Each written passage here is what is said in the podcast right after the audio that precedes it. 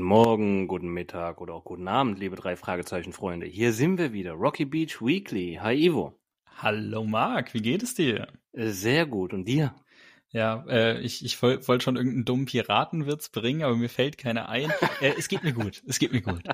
Ich äh, sitze hier auf meiner einsamen Sandbank unter der Palme und äh, Flasche Rum in der Hand und äh, freue mich jetzt mit dir über diese Folge zu philosophieren.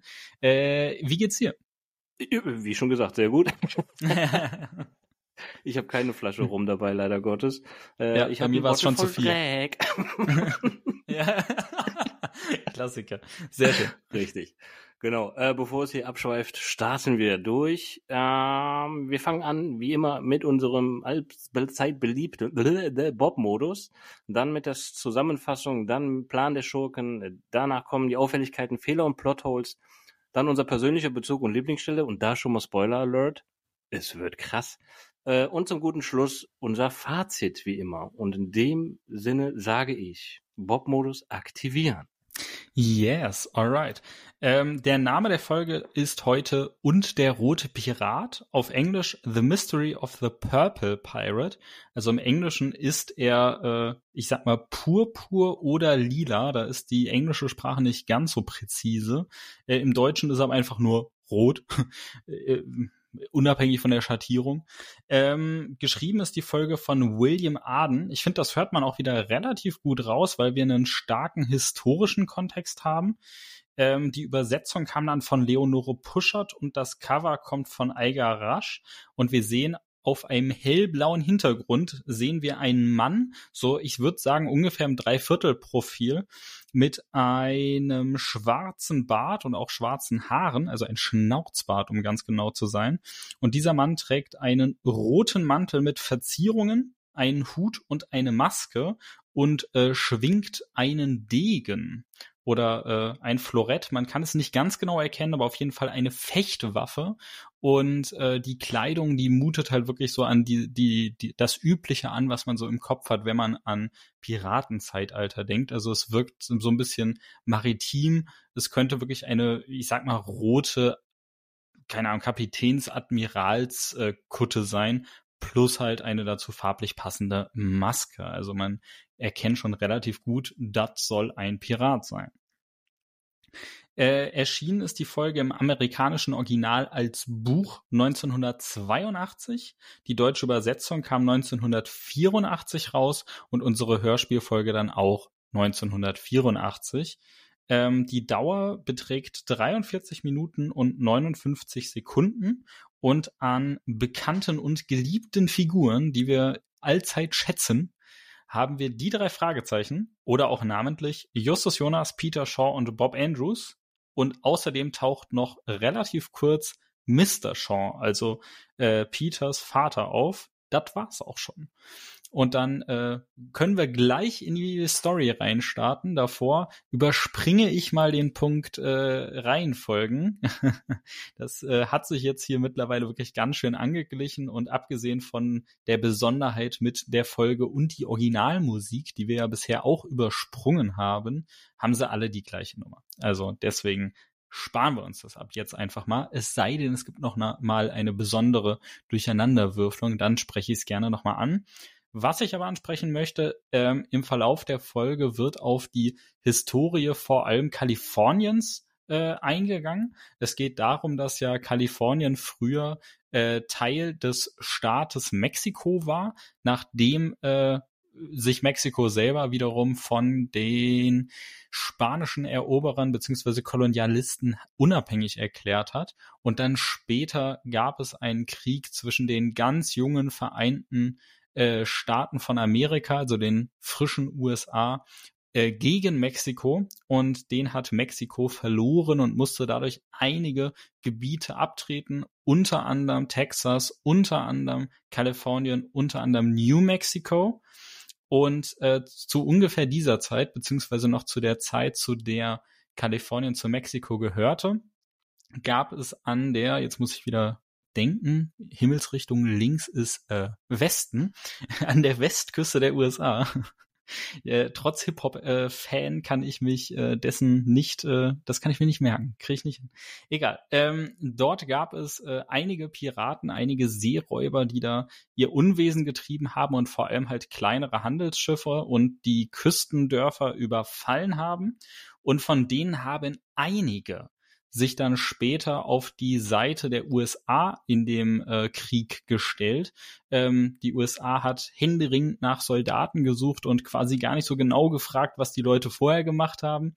Und äh, nachdem die USA dann siegreich gegen Mexiko hervorgegangen sind, haben sie einigen ihrer Soldaten, vor allem denen, die große Risiken auf sich genommen haben, Land gegeben, haben ihnen ihre äh, Verbrechen aus der Vergangenheit komplett verziehen. Also da gab es eine große Unschuldsprechung.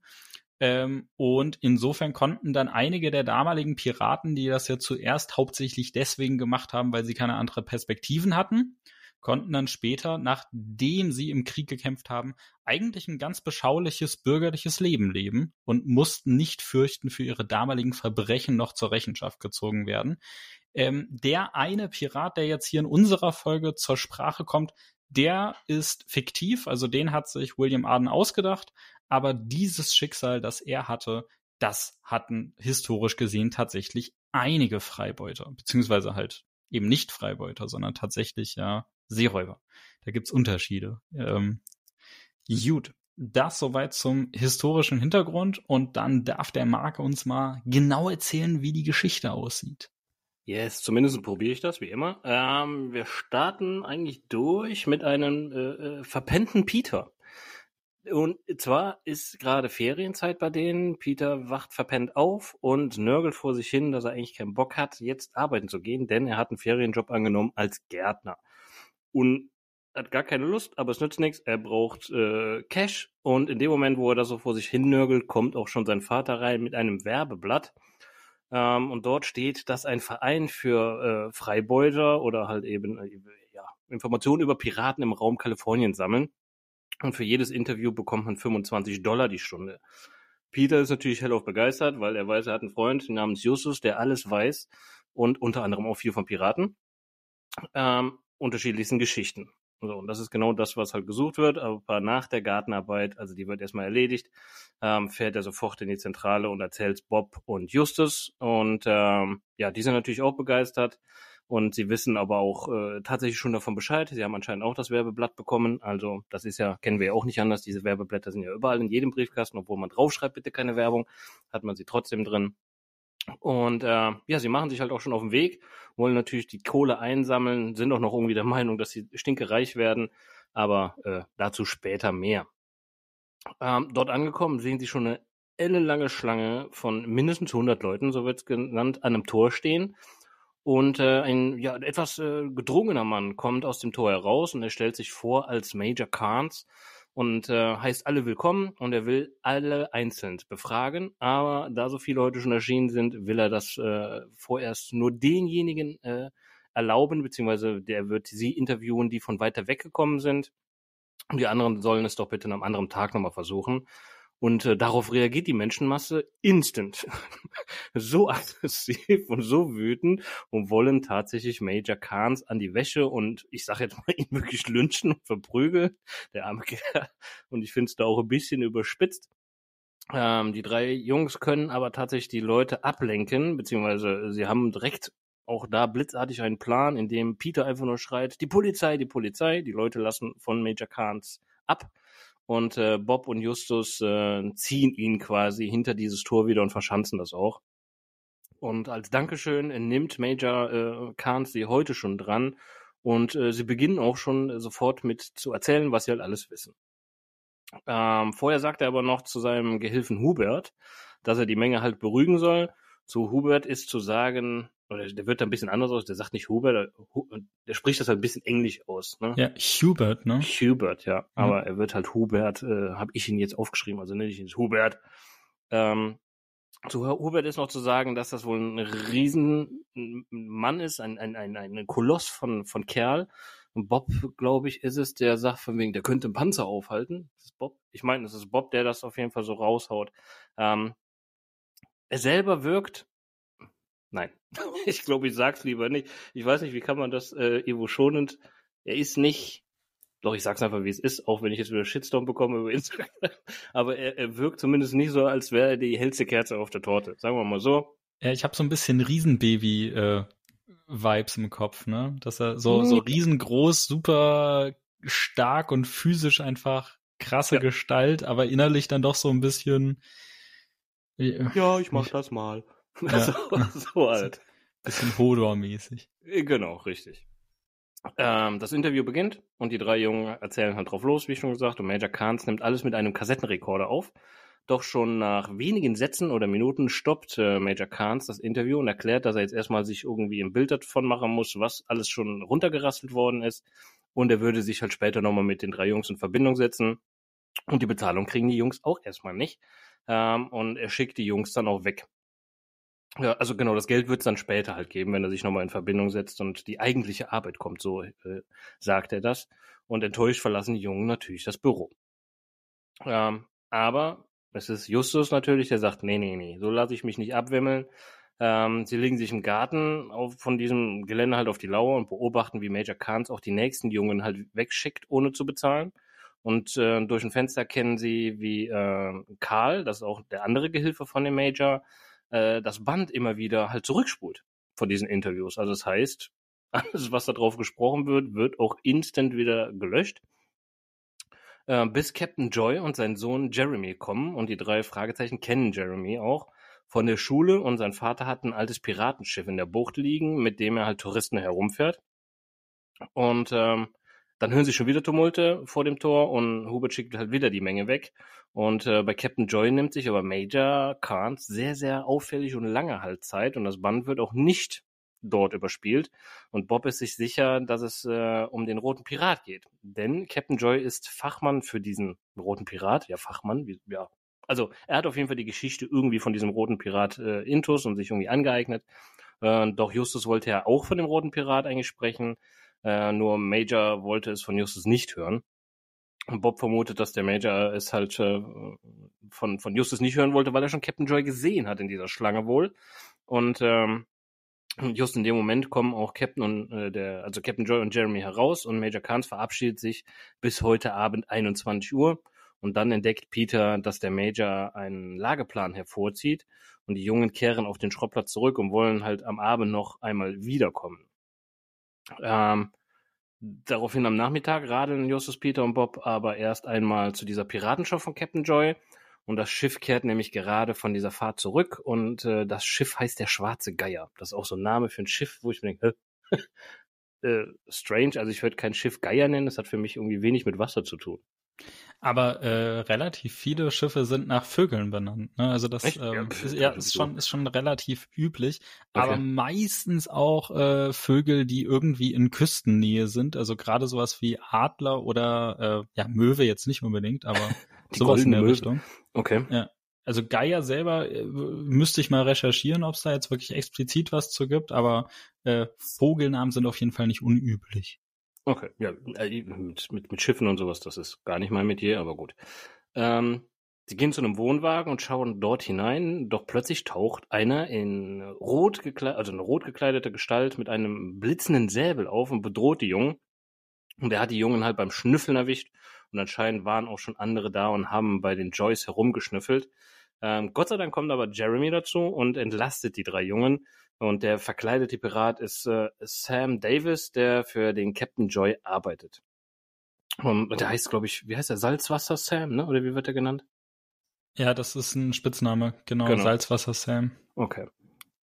Ähm, gemeinsam mit Jeremy gehen die drei Jungen halt zu Captain Joy und die drei Fragezeichen berichten dem Captain das, was sie von Major Kahns halt, äh, oder das, was mit Major Kahns nicht stimmt. Und auch, dass Major bisher niemanden für das Interview bezahlt hat. Und doch Captain Joy ist sich da ziemlich, ziemlich sicher, dass er sein Geld bekommen wird. Und die, die Joys haben es auch nötig, weil so viele Besucher kommen da nicht mehr. Also Terror, Terroristen, hm, Entschuldigung, die Touristen wollen nicht wirklich noch so eine Piratenschifffahrt machen also es steht da ein bisschen finanziell schlecht, schlecht und sie müssen halt dringend äh, auch das Schiff renovieren und dafür brauchen sie halt jeden Cent. Ähm, Captain Joy kehrt halt zu seiner Arbeit zurück und Bob ist äh, derweilen zu einem Turm gegangen, der da steht, ohne dass es halt äh, jemand bemerkt hat. Und auf einmal hört man zwei Schüsse. Und es ist Joshua Evans, der Nachfahre des äh, tatsächlichen roten Piraten William Evans. Und dieser hatte in dem Turm gelebt und, oder lebt in diesem Turm. Und ähm, ja, Bob ist halt runter zu dem Turm, um dort Wasser zu lassen, glaube ich. Sagt, also sagt man nicht so, aber er, er wie sagt das? Ich musste mal wohin? Oder wie, wie nennt? Ich weiß es gerade nicht. Weißt du es noch, wie das genau Ich glaube auch, ich musste mal wohin. So oder so ähnlich. Okay, gut. Ähm, ja, Bob ist natürlich auf, aufgrund der Schüsse direkt wieder zu den anderen hingerannt und, und, und äh, Joshua Evans ist dabei, sich halt bei Captain Joy ordentlich zu beschweren, dass doch die Besucher von seinem Schiff, was sie halt da mitfahren, äh, von dem Turm fernzuhalten. Und dreht auch schon wieder um nach diesem Gespräch, weil Captain Joy sagt dann, ja, ich kümmere mich drum, es wird nie wieder passieren. Und Captain Joy erzählt dann noch, dass der Pirat William Evans als Soldat für Amerika gegen Mexiko gekämpft hat. Also genau die Story, die du eben schon mal erwähnt hast, Ivo. Und äh, dafür bekam er als Dankeschön diesen Turm und durfte dort auch leben, ohne jemals für halt äh, seine Piratenvergangenheit verfolgt zu werden. Und der Turm stand jahrelang leer und erst vor einem Jahr ist Joshua Evans dort wieder eingezogen als, ja, ich nenne es jetzt mal rechtmäßige Erbe. Und Peter vermutet, dass er nach einem äh, Schatz des Roten Piraten sucht und deswegen keine Besucher duldet, die ihm zuvorkommen könnten. Und der Kapitän glaubt nicht äh, so ganz an einen Schatz, aber die drei Fragezeichen beschließen halt, den Turm und das Bootshaus, da ist noch ein Bootshaus dabei, in der Nähe am Abend halt genauer unter die Lupe zu nehmen. Und da ist dann auch der Captain äh, wieder bei Major Khan zu, zu dieser Zeit. Und nach der letzten Vorstellung des Piratenschiffs fährt Justus hinter Captain Joy her, um halt zu beobachten, was sich der Major oder was sich da bei Major Khans tut. Ja, Peter und Bob untersuchen derweil den Turm und über Walkie-Talkie bleiben sie in Verbindung. Und da ist wie, also ich habe da auch kein wenig Ahnung von, aber Walkie-Talkies sind die echt auf so viel, also ich glaube, da sind ein paar Kilometer dazwischen. Reicht das? Boah, keine Ahnung. Also ich meine, es gibt Funkgeräte auf jeden Fall, die ja wirklich eine riesengroße Reichweite haben. Richtig. Walkie-Talkies sind ja jetzt explizit die, ähm, ich sag mal, äh, handlicheren und meistens auch als Spielzeug herhaltenden Teile. Ja. Ey, keine Ahnung, sorry. Okay, na gut. Ähm, ja, wie gesagt, Peter und Bob nähern sich gerade dem Turm und da kommt ein Auto angefahren und es ist der Kastenwagen äh, des Majors. Und Hubert und Karl steigen aus diesem Kastenwagen und sie gehen zum Bootshaus. Und Peter vermutet, dass Hubert und Karl dort den Schatz halt suchen. Und äh, Bob ist klar, dass Justus mal wieder recht hatte. Major Kahns macht halt die Interviews über die Piraten, nur um Captain Joy halt aus dieser Piratenbuch wegzulocken. Und äh, da geht im Turm ein Licht an und Joshua Evans ist halt äh, zurück auf der Bildfläche quasi und die Jungen schleichen sich leise an und Peter stößt trotzdem, äh, obwohl sie leise sollen sein wollen, gegen einen Eimer. Und sofort erscheint auch äh, Mr. Evans. Und zum Glück kommt in dem Moment äh, aber sein Kater Blackbeard, das finde ich übrigens sehr lustig, dass man den Kater dann Blackbeard nennt. Und äh, er denkt, dass halt der Kater den Eimer umgeworfen hat, Glück um Unglück quasi. Und dann sehen Peter und Bob, wie Kahns Leute etwas aus dem Bootshaus schleppen. Und ob sie den Schatz halt tatsächlich gefunden haben, stellen sie sich halt so die Frage. Und sie laden halt Säcke auf einen Laster und gehen halt zum Bootshaus zurück, um die Tür halt zu schließen. Bob schleicht sich schnell zum Auto, um nachzusehen, was in den Säcken ist. Und es stellt sich heraus, es ist keine Flasche voll mit Dreck, sondern es sind einfach nur Säcke voll mit Dreck. Also es ist Erde einfach da drin verladen und Steine. Und anscheinend graben sie im Bootshaus und lassen die Erde verschwinden, damit es niemand merkt. Ähm, dann machen wir einen Cut und wir starten am nächsten Tag, als Captain Joy und Jeremy mit, den, mit dem Piratenschiff auf Tour sind, ähm, gehen Justus, Peter und Bob zum Bootshaus, um halt nachzusehen, wo die Gehilfen von Major Kahns gegraben haben. Doch man sieht dort leider gar nichts. Kein Anhaltspunkt, kein Nichts, keine Spuren, nada. Und da äh, Mr. Evans weggefahren ist, beschließt Justus, dass er und Bob in den Turm halt gehen, um halt dort mal sich umzuschauen und Peter bleibt draußen und steht halt Schmiere mit dem Walkie-Talkie auch wieder und durch die Kellertür kommen sie in den Turm. Ähm, hier ist der Boden halt ziemlich fest gestampft oder er sagt ziemlich fest, glaube ich, so nennt sie Justus nicht gestampft, aber er ist fest. Und als sie halt die, äh, eine Tür öffnen, kommt ihnen der rote Pirat entgegen. Ähm, doch er reagiert nicht auf die Rufe der Jungen. Die Jungen glauben halt, es ist wieder Sam Davis. Ähm, darauf reagiert er nicht und sie fliehen halt den Turm hinauf. Und da kommt auch äh, die Meldung durchs Walkie-Talkie von Peter, dass Joshua Evans zurückkommt. Also äh, brenzliche Situation. Justus und Bob sitzen in der Falle. Also das ist äh, ziemlich klar. Aus so einem Turm kommst du nicht so einfach wieder raus, zumal wenn du auch nach oben läufst, ist halt blöd. Äh, unter ihnen der rote Pirat und durch die Haustür kommt halt der Evans rein und äh, die Hintertür ist noch auch noch abgeschlossen. Also echt ein bisschen Zwickmühle. Also rennen die beiden nach oben und wollen sich halt dort verstecken, doch Evans erwischt sie. Sie erzählen ihm auch ziemlich genau, was passiert ist mit dem Büro, roten Piraten und sowas. Ähm, doch äh, von Major Khans Leuten äh, kann es niemand halt sein, weil äh, da sie ja entweder viel größer oder viel kleiner als der Pirat halt sind. Ähm, also war keiner von denen und Evans kann es ja auch nicht gewesen sein. Also gehen sie halt zusammen in den Keller, um nachzusehen, weil sie sind sich noch ziemlich sicher, dass der rote Pirat auch nicht abgehauen sein kann. Äh, er hätte, also wenn da rausgekommen wäre, wäre er beim Peter vorbeigelaufen wohl. Aber auch Peter konnte oder hat ihn zumindest nicht wahrgenommen. Ähm, und Justus denkt, dass Kahns Leute einen Tunnel wieder halt freigelegt haben, der bereits vom echten roten Piraten als Fluchtweg angelegt wurde. Und Joshua Evans bestätigt das auch, dass es einen Tunnel gegeben hat, ja, und er soll eingestürzt sein. Und die Jungen beschließen halt, den Eingang zum Tunnel im Turm zu suchen. Denn nur so kann der rote Pirat halt tatsächlich rein und wieder herausgekommen sein. Und äh, Joshua hilft ihnen und ist natürlich auch, äh, oder ist ganz umgänglich auf einmal. Was er halt am Anfang nicht war, ähm, der hat ja direkt losgeballert und er hat auch immer die Knifte mit dabei. Also, und auf einmal ist er aber doch äh, sehr zuvorkommend. Und an einer Mauer findet Justus einen, Stein, den man halt herausziehen kann und darunter ist eine Türklinke. Und man kann durch diesen Tunnel zum Bootshaus halt tatsächlich gehen. Äh, man kommt durch eine Holzabdeckung halt wiederum in das Bootshaus und diese Holzabdeckung ist auch ziemlich gut verkleidet, indem da Angeln und sowas drauf liegen. Also es wird zumindest halt so erklärt.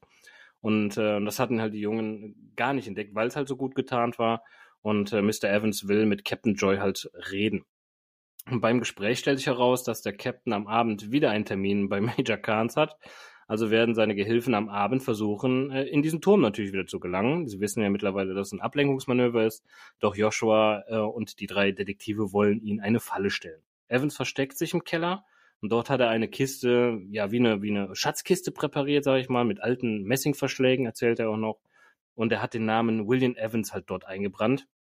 Mr. Evans will äh, sie in den Keller sperren, wenn sich halt Hubert und Karl die, die Kiste schnappen wollen und die Jungen verstecken sich. Hubert und Karl überwältigen Evans und wollen sich die halt die Kiste schnappen.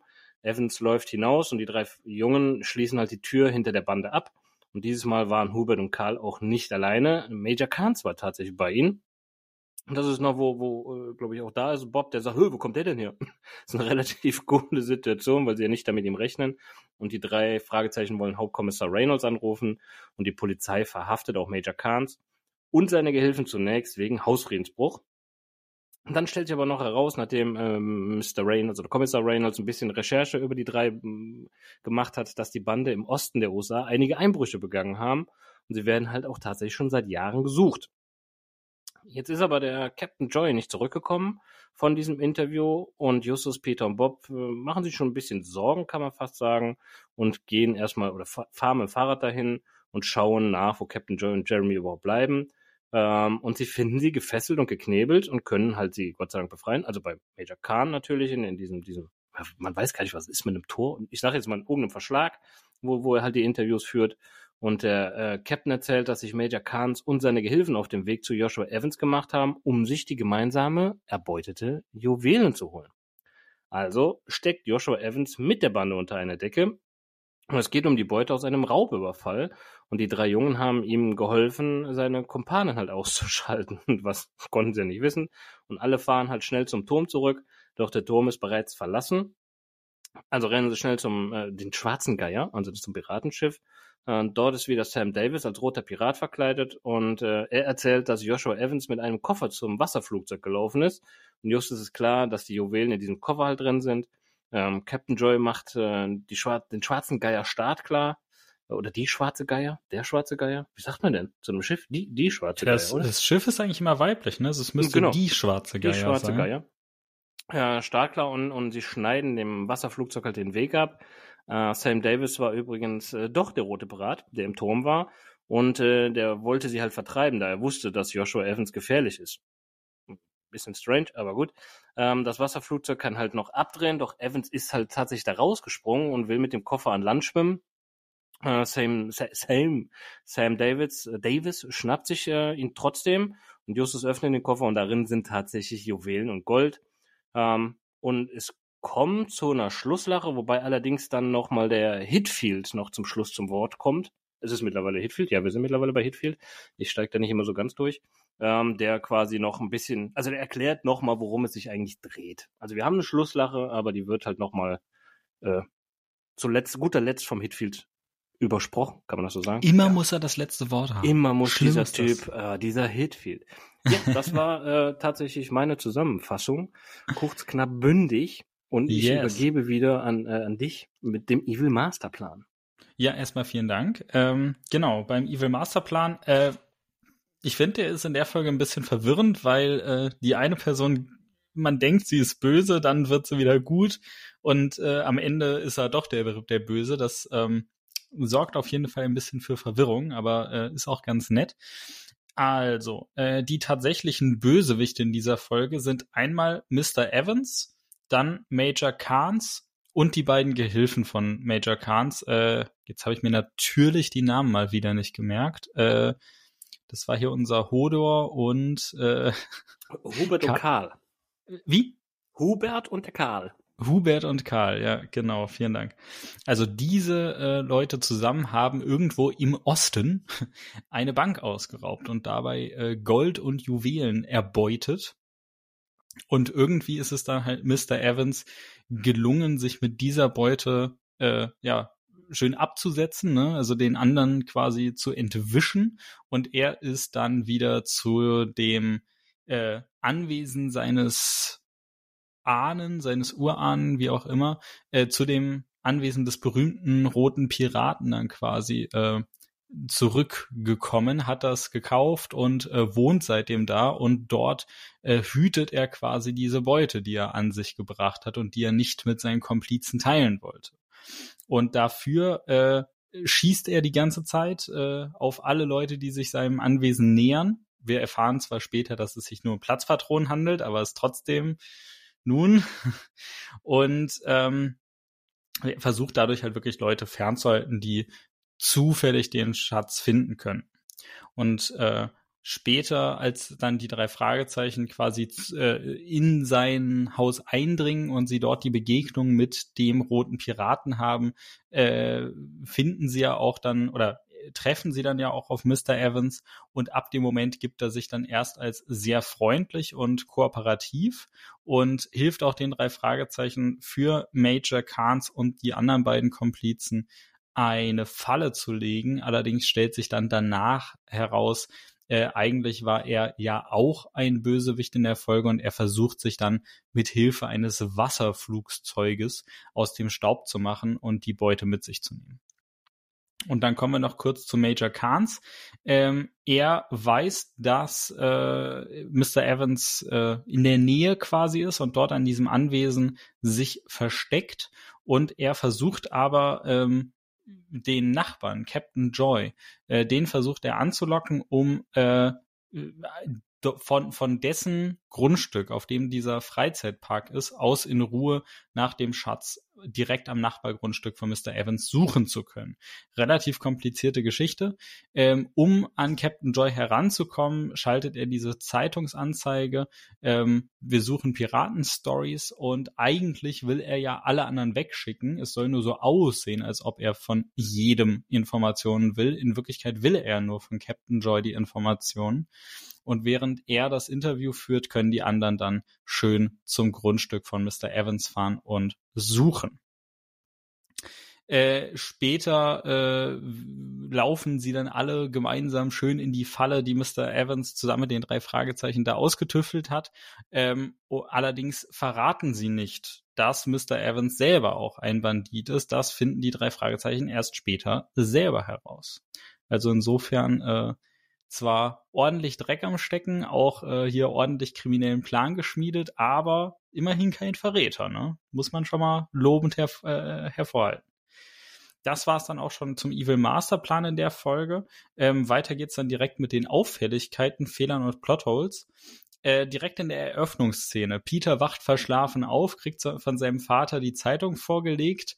Da steht, jede Person, die sich mit Informationen an uns wendet, kriegt 25 Dollar. Und Peters Reaktion ist, wow, so viel wie wir, also die drei Fragezeichen, über die Piraten hier in der Gegend wissen, werden wir ja reich. Aber Peter, es steht ja nicht, ihr werdet pro Information bezahlt. Also ihr werdet noch nicht mal pro Stunde, in der ihr Informationen äh, teilt, bezahlt. Ihr werdet nur pro Person, die Infos hat, bezahlt. Das heißt, so wie es in der Zeitung steht, würdet ihr als drei Fragezeichen maximal 75 Dollar bekommen. Ich meine, das ist für einen Ferienjob und für, wir reden gerade mal kurz mit jemandem, schon eine ganz schöne Stange Geld, gerade bei so einem Jugendlichen aber reich wird man davon nicht und erst recht kein Millionär.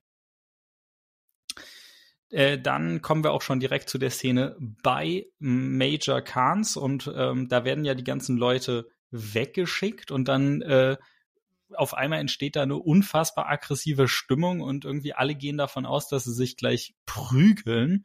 Es wurde aber zwei Sätze vorher gesagt, dass es größtenteils Kinder sind, die da stehen, weil die erwachsenen Leute berufstätig sind welche Kinder werden denn bitte aggressiv, weil sie irgendwo weggeschickt werden und fangen dann an, sich gegenseitig zu prügeln. Das ist mir noch nie untergekommen. Äh, fühlt sich, äh, du hast es auch schon gesagt, ein bisschen überspitzt an.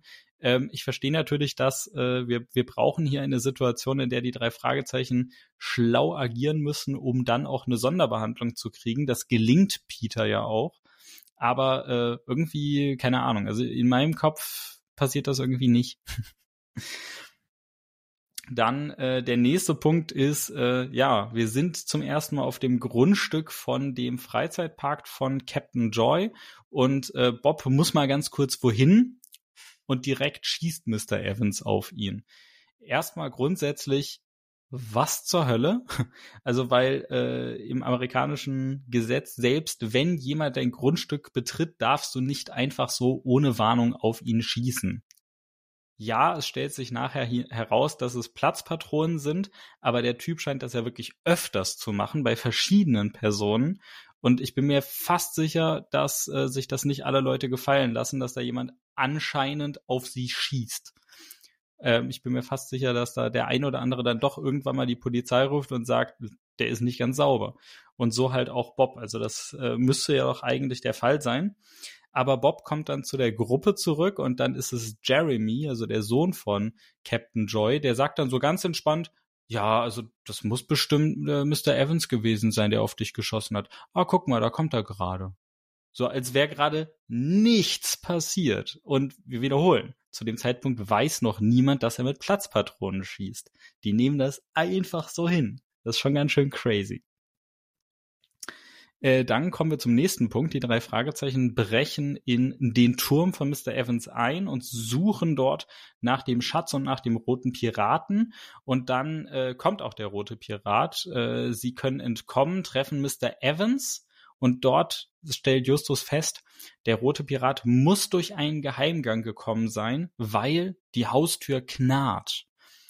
Dann später suchen sie nach diesem Geheimgang, finden eine Tür, machen sie auf und sie knarrt mindestens genauso laut.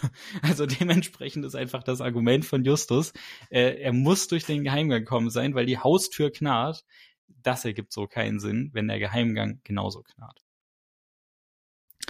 Ähm, ja, der nächste Punkt ist dann schon direkt die Falle, die Mr. Evans äh, an Major Kahns und die Komplizen äh, stellt. Er, er präpariert ja eine äh, Holzkiste und schreibt da den Namen seines Ahnen drauf und das Ganze soll so aussehen, als wäre das ein uralter Piratenschatz. Und da fallen dann natürlich die gierigen Komplizen von Major Kahns direkt drauf rein. Aber das dürften die eigentlich gar nicht, weil die wissen ja ganz genau, warum sie da sind. Die suchen ja nicht einen Piratenschatz, die suchen ja den Schatz aus dem Bankraub. Die wissen ganz, die waren mit äh, hier mit mit Evans waren die Komplizen. Ich bin mir ziemlich sicher, dass die wissen, dass Evans nicht einfach so auf dem Erbe, also auf einem Schatz, der das Erbe seines Urahns ist, sitzt. Also die müssten wissen, der kann nicht logisch im Besitz eines Piratenschatzes sein. Insofern, dass sie auf diese Falle so munter hineinfallen, ergibt für mich wiederum keinen Sinn. Ähm, kommen wir noch mal ganz kurz zu dem Geheimgang zurück. Da ist nämlich Evans äh, trifft verschiedene Aussagen. Zuerst äh, Justus äh, präsentiert seine Theorie, ey, es muss hier irgendwo einen Geheimgang geben. Da sagt Evans sofort, ja, es gibt einen, aber ich habe mich noch nie für den interessiert. Keine Ahnung, wo der ist. Und dann suchen sie danach und finden auch den Geheimgang, öffnen ihn, die Tür knarrt und äh, dann sagt Evans, oha, hier ist ja ein Geheimgang. Ich wohne hier schon so lange, das wusste ich ja gar nicht. Bruder, was denn jetzt? Eins von beiden. Beides funktioniert nicht. Also entweder du wusstest es, aber hast dich nicht für interessiert, oder du wusstest es nicht, aber dann macht irgendwie auch der Hinweis keinen Sinn.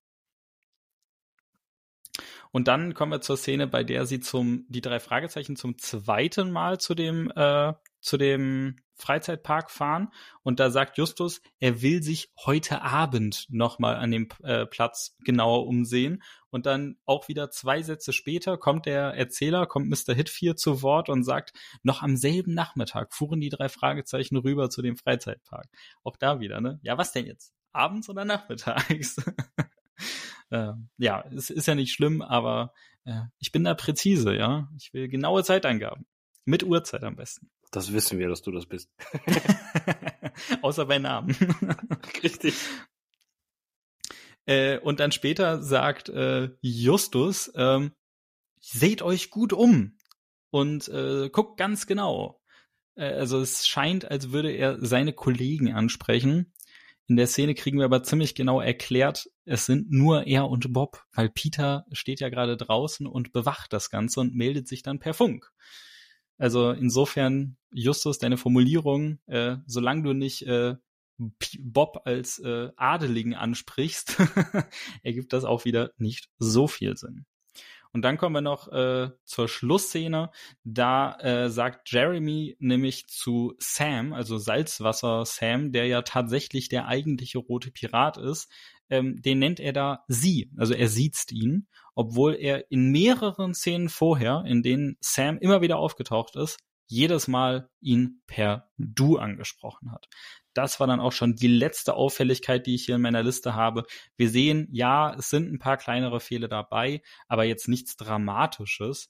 Ähm, in erster Linie, denke ich, sprechen wir von Auffälligkeiten. Alrighty. So viel von mir. Thank you. Ich finde es immer super interessant, tatsächlich, bevor wir jetzt persönlichen Bezug und Favorite Part anstellen, weil ich habe das echt, also vieles habe ich nie so auf dem Schirm wie du. Also was du da immer raus entdeckst und ich finde es ultra spannend. Also ich höre mir die Folge an. Wir haben ja unsere Parts, muss man ja so sagen. Wir bereiten uns ja voneinander unabhängig vor auf unserem Podcast. Du hast deinen Part, ich habe meinen Part. Ich habe es natürlich da deutlich leichter mit der Zusammenfassung einfach nur als du. Äh, aber dass du solche Auffälligkeiten da immer findest, finde ich immer strange. Also mir ist das nicht aufgefallen, dass äh, Jeremy ihn sieht oder sowas. Ja, also, ja. Also, okay. Ja, äh, ich glaube, das allermeiste davon fällt mir auch nicht ähm, einfach so beim, beim Hören auf, sondern ähm, also zum einen, ich recherchiere ja auch dazu, muss ich ja auch ganz klar sagen. Ne? Also nicht alles basiert einzig und allein auf äh, dem, was ich in den Fällen höre, nicht? aber vieles halt schon. und äh, bei mir ist es so, ich höre die Fälle halt in Vorbereitung halt immer mehrfach. Ne? Also nicht mhm. nur einmal, sondern wirklich mindestens dreimal. Gerade wenn es kompliziertere Fälle sind, auch gerne mal fünf, sechs, sieben Mal oder so. Teilweise hängen sie mir auch dann, wenn wir hier drüber sprechen, schon richtig aus den Ohren raus. ähm, ich liebe sie trotzdem, aber ich kann sie mir dann echt eine Zeit lang nicht mehr anhören. Und dann ist es ähm, so beim zweiten oder dritten Mal hören. Da ist dann häufig so, Moment, die Aussage gerade, die ergibt keinen Sinn. Ich habe die Folge jetzt schon so oft gehört und kenne die einzelnen Stellen und dann fällt sowas so, also dann, dann kriege ich da so ein Gefühl von, was irgendwas stimmt hier nicht, dann spule mhm. ich kurz entweder vor oder zurück und meistens finde ich dann auch die Stelle, äh, worauf sich dann mein Gefühl bezieht. Und äh, ja, das in Verbindung mit etwas Recherche äh, reicht meistens. Krass, cool. Ja, äh, persönliche Bezug und Favorite Part. Kommen wir dazu. Ähm, ich habe in der letzten Zeit tatsächlich selten, sehr, sehr selten einen persönlichen Bezug. Ähm, es ist auch in der Folge habe ich keinen persönlichen Bezug tatsächlich. Was ich aber, oder mein Favorite Part ist zumindest der, der äh, Favorite Char Character, langsam, ist der Turn von Evans. Ich finde tatsächlich genial gemacht, vom, vom schießwütigen Erben zum handzahmen, der im Turmleben ist und dann doch tatsächlich der Bösewicht der ganzen Story ist. Finde ich genial gemacht. Und es sind, also ja, es sind nur ein paar Auffälligkeiten.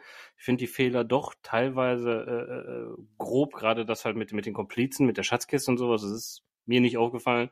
Aber äh, trotz den Fehlern finde ich die Folge für mich, und jetzt, da jetzt gleich müsst ihr euch anschnallen, äh, äh sehr gut und gebe tatsächlich eine 7 von 10, und jetzt kommt Ivo mit der Schocknachricht des Jahres 2023 und unserem Podcast. Ja, ja. Bitteschön. Äh, also erstmal ähm, sieben von zehn, das heißt, du sprichst hier schon von einer leichten Empfehlung. Ja. Also ja, ja. ähm, dem kann ich mich nicht anschließen, sage ich direkt vorneweg. Also ich habe zu der Folge sehr gemischte Gefühle. Ich äh, habe zu der auch keinen persönlichen Bezug. Also es ist jetzt keine Folge, die ich irgendwie in meiner Kindheit gehört hätte. Ich denke mal, dass ich werde die Folge das erste Mal gehört haben, als ich irgendwann äh, Anfang meines Erwachsenenalters erreicht habe und mir dann halt wirklich so alle Folgen hintereinander mal so äh, reingezogen habe. Da wird die auch mit dabei gewesen sein. Sie ist aber auch nicht wirklich im Kopf hängen geblieben. Ähm, und ich muss sagen, ähm, mir gelingt es in der Folge nicht so richtig, ein Kopfkino zu entwickeln. Also ich kann mir das nicht so wirklich vorstellen. Wo sind wir jetzt gerade? Was ist gerade der Informationsstand der drei Fragezeichen? Wie muss ich mir das auch optisch einfach vorstellen? Ich finde auch, ich, was ich total schwer finde, ist, wir haben Major Khans, also einen Militärrang. Wir haben Captain Joy, also ein Schifffahrtsrang, und dann noch Mr. Evans und ähm, wie heißt der, der Salzwasser-Dude? Sam. Ja, der hat aber auch mit seinem der richtigen Namen, man erfährt noch den, den, den korrekten Namen. Ähm, äh, ist nicht so ja. entscheidend. Egal. Ich weiß genau. Ja. Äh, Sam, Sam Davis. Jetzt Danke. Danke, danke. Und ich finde, bei diesen Namen geht's mir zumindest so, ähm, ich bringe die total schnell durcheinander. Also ich kenne mich halt einfach mit sowohl Militärrängen als auch mit Schifffahrtsrängen echt wenig aus. Und für mich klingt das alles so ein bisschen gleich. Und dann halt noch die anderen Namen. Mir ging es tatsächlich so, ich habe mehrere Anläufe im Hörspiel gebraucht, um zu checken, welcher Charakter jetzt gerade genau nochmal welche Rolle erfüllt. Deswegen, ähm, das mag wirklich ganz äh, subjektiv gewesen sein, aber mir ist es schwer gefallen, obwohl die Folge zwischendurch echt Spannung hat.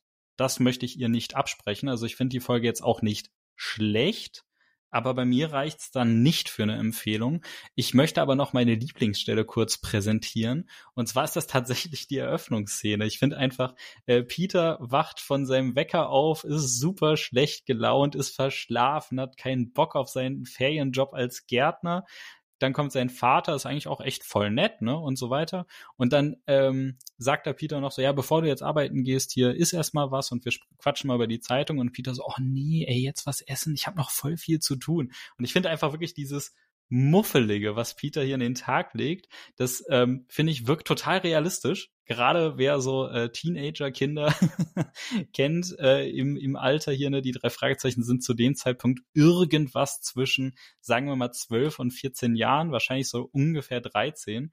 Und äh, ja, gerade ich glaube, Jungs in dem Alter sind wirklich morgens oft sehr muffelig. Kann äh, ich kann mich auch noch erinnern, ich selber war das auch. Und ich finde das halt wirklich so toll dargestellt und auch wirklich Hut ab an den wirklich jungen Jens Wawrczek, den Sprecher von äh, Peter Shaw. Ich finde, der hat das grandios dargestellt und das macht direkt so eine ganz, so einen sympathischen Einstieg in die Folge. Also das ist wirklich mit Abstand meine Lieblingsstelle in der Folge. Die macht mir richtig Spaß. Ich finde leider, dass der Rest der Folge damit dann nicht mehr mithalten kann. Das ist so meine persönliche Meinung und ich komme dann auf eine Bewertung von Trommelwirbel vier von zehn Punkten. Also das heißt tatsächlich drei Punkte schlechter als Mark. Das hatten wir noch nie. Das hatten wir noch nie. Und das ist, also, wow. Als das ich das da gelesen äh, habe, was, was du für Notizen gemacht hast, dachte ich mir, what the hell? ja. Ja, also ich kann tatsächlich von, von meinem Empfinden nicht von einer Empfehlung sprechen. Ich finde den wirklich nicht schlecht, ne? So wäre das eine, eine schlechte Folge, dann hätten wir hier nochmal ein deutlich äh, niedrigeres Ergebnis. Aber ähm, irgendwie zu, zu wirr oder mir gelingt es zumindest nicht, der Story zu folgen und halt vor allem dieses, das Kopfkino fehlt. Das macht bei mir immer viel aus. Ähm, von mir aus hätte es auch durchaus noch viel mehr historischer Kontext sein können. Was genau war die Story der, der Piraten damals? Wie sind sie in die US Army eingetreten? Wie ist dieser Krieg verlaufen? Das sind alles Sachen, die hätten von mir aus noch viel ausführlicher beantwortet werden können. Vielleicht wird das ja im Buch beantwortet. Das weiß ich an der Stelle nicht. Das habe ich hier zu dieser Folge nicht gelesen. Ähm, vielleicht können uns das ja unsere Zuhörer beantworten. Ähm, aber äh, wenn wir jetzt als Podcast quasi einen Schnitt ziehen müssten zu unseren Bewertungen, dann hätten wir eine Durchschnittsbewertung von, äh, jetzt muss ich rechnen, 5,5 Punkten, ne? Oh, so ist es. Ah, Mathe, wow. Ähm, ja. ja. Genau, das wäre quasi der Durchschnitt. Äh, lasst uns gerne mal wissen, gerade hier bei so einer kontroversen Folge, wo wir ja so weit auseinandergehen, wie ihr selber die Folge wahrnehmt und wie ihr sie bewerten würdet. Würdet ihr sie weiterempfehlen oder ist das dann doch eine Folge, die, naja, nett zu hören ist, aber dann reicht's auch wieder? Lasst es uns wissen. Was für eine Überleitung, Ivo. Du hast mir super den Ball zugespielt, weil wir kommen zu unserem Fazit. Ja, dementsprechend, wenn ihr uns natürlich das Feedback schreiben wollt, müsst ihr, das ist Zwang, auf Insta folgen, äh, unseren Podcast natürlich erstmal hören und auf Spotify bewerten und auch weiterempfehlen. Aber natürlich am wichtigsten, damit ihr euch einen eigenen Eindruck machen könnt, das Originalhörspiel euch anhören. Ähm, und dann natürlich auf Insta folgen, Feedback geben in der Reihenfolge, bitte. Ähm, es gibt noch keine Hörbuchlesung. Und ich bin jetzt tatsächlich sehr verwirrt. Wir sagen ja eigentlich, also ich habe immer so meine Meinung, da kommt eine oder es kommt keine. Jetzt fühle ich mich so schlecht, dass ich diese Folge so gut finde und du sie so gut niedergeschredet hast, dass ich nicht weiß, ob ich der. keine Ahnung, ob eine kommt. Ich sag. Ja, ja. Ja, ich will auf gar keinen Fall dir hier ein schlechtes Gewissen einreden, weil Nein. du die Folge magst. Also äh, jeder, der die Folge genießen kann, der soll das bitte gerne tun, auch wenn ich das in der Qualität nicht kann. Deswegen übernehme ich jetzt mal den positiven Part. Die Folge hat ja einiges zu bieten und vielleicht werden ja meine Kritikpunkte im äh, Originalbuch ja gar nicht, äh, kommen die ja gar nicht so dran. Und deswegen kommt bestimmt noch eine Hörbuchlesung. Oh, was für ein diplomatischer Schluss. Und äh, ich verabscheue mich. Ich gebe dir das letzte Wort, wie immer. Von daher sag Tschüss.